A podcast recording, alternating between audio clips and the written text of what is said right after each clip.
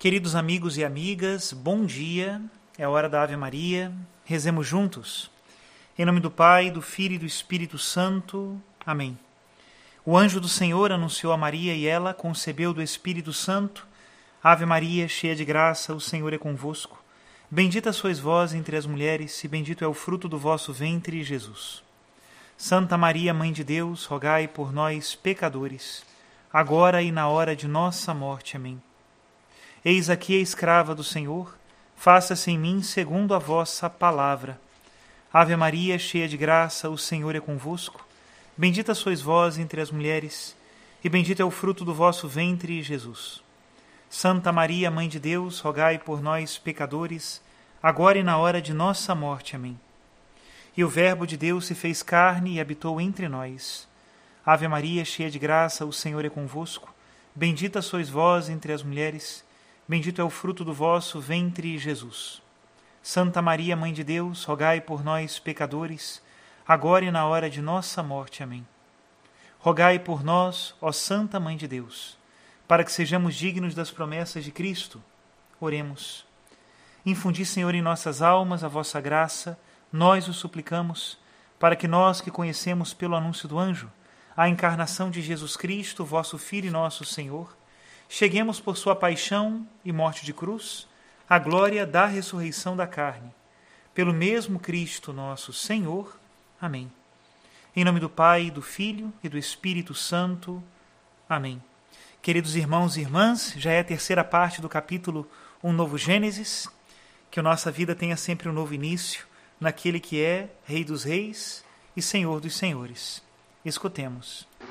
Mateus elabora toda a parte inicial do seu evangelho de modo a sinalizar o pertencimento de Jesus à realeza.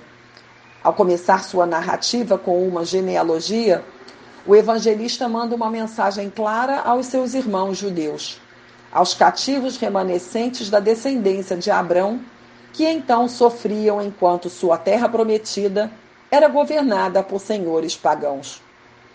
O tempo do Messias havia chegado. Começava ali o reino sem fim do verdadeiro filho de Davi. Uma genealogia é um registro familiar. Em sociedade patrilineares, como é o caso de Israel, a genealogia tradicionalmente estabelece conexões entre pais e filhos. Nesse contexto, toda a história e a sociedade em si estão baseadas na família.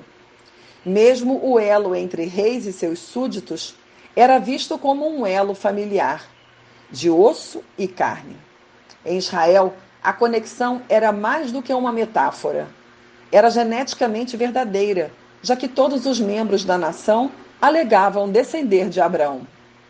Por meio dos profetas, Deus prometera um filho de Davi e filho de Abraão. E Mateus deixa claro, logo de início, que a promessa havia se cumprido em Jesus. Não obstante, sua genealogia está repleta de fatos curiosos e de reviravoltas inesperadas que, provavelmente, foram postadas ali para provocar e instigar o leitor. Por exemplo, Mateus inclui mulheres em sua genealogia: Tamar, Rabi, Ruth e Betsabá, esposa de Urias. Essa prática era incomum, mas já tinha sido usada em outros registros feitos em Israel. Algumas genealogias do Antigo Testamento incluem matriarcas que foram heroínas. O que chama a atenção na genealogia de Mateus são as mulheres que ele escolheu mencionar. As quatro são gentias, estrangeiras, não judias, e três delas estão associadas à imoralidade sexual. Tamar, uma cananita, teve relações sexuais com seu sogro. Raabe, também canaanita, era prostituta. Ruth vinha de Moabe, e os moabistas eram dados à idolatria. Mas a mulher que chama mais a atenção na genealogia é Betsabá, a hitita que cometeu adultério com o rei Davi. Mateus parece colocar ainda mais lenha na fogueira ao não mencioná-la pelo nome, mas sim como esposa de Urias, dando assim destaque ao seu pecado. Qual é a intenção do evangelista ao citar essas mulheres? Mateus parece ter feito aqui uma defesa apologética antecipada. Ao colocar mulheres pagãs de reputação questionável entre os ancestrais de Jesus, ele se antecipa à argumentação daqueles que viriam a questionar suas credenciais messiânicas. Então prossegue sua narrativa e mostra que a ascendência conturbada de Jesus, longe de colocar em dúvida sua missão, na verdade a confirma. Já no primeiro século da era cristã, a concepção virginal de Jesus deve ter provocado sorrisos maldosos entre os céticos. Essa pode ser a razão pela qual os incrédulos chamam Jesus de filho de Maria no Evangelho de São Marcos. Era costume se referir a um homem como filho de seu pai, a menos que o objetivo fosse colocar em questão essa paternidade. A gravidez fora do casamento de Maria foi um alvo frequente dos primeiros escritores anticristãos, ainda na antiguidade. No Talmud dos judeus, assim como nos escritos de Celso, filósofo grego e pagão, Maria é acusada de fornicação e adultério. Mateus neutraliza tais críticas ao mostrar que a concepção fora do laço matrimonial não invalida as credenciais de Jesus como Messias. Se invalidasse Salomão, filho primordial de Davi, poderia ser questionado pelo mesmo motivo. A etnia dessas quatro mulheres ancestrais, por sua vez, é no mínimo tão importante quanto seu sexo. Por incluir gentios, a linhagem de Jesus antecipa o alcance global do Evangelho, que se estende a todas as nações. A verdadeira família do Messias, conforme o próprio Jesus viria a revelar depois, não tinha natureza tribal, étnica ou nacional. Ela nasce não do sangue, nem da vontade da carne, nem da vontade do homem, mas sim de Deus. Depois de perguntar quem é minha mãe e quem são meus irmãos, ele responde: Todo aquele que faz a vontade de meu Pai que está nos céus. Esse é meu irmão, minha irmã e minha mãe.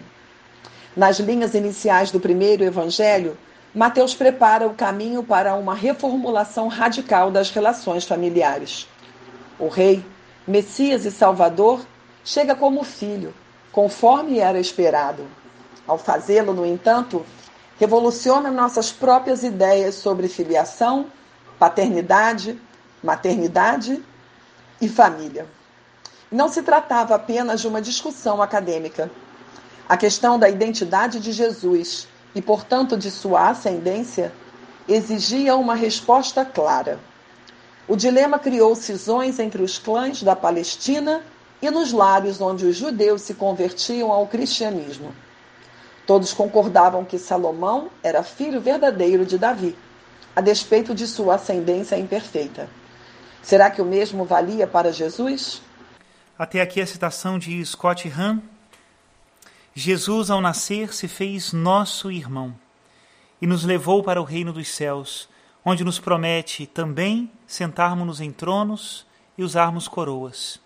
Não porque queremos ser senhores, mas porque participaremos do seu senhorio senhorio sobre nós mesmos e senhorio sobre toda a criação, vivendo com plenitude o plano de amor que Deus tem para nós.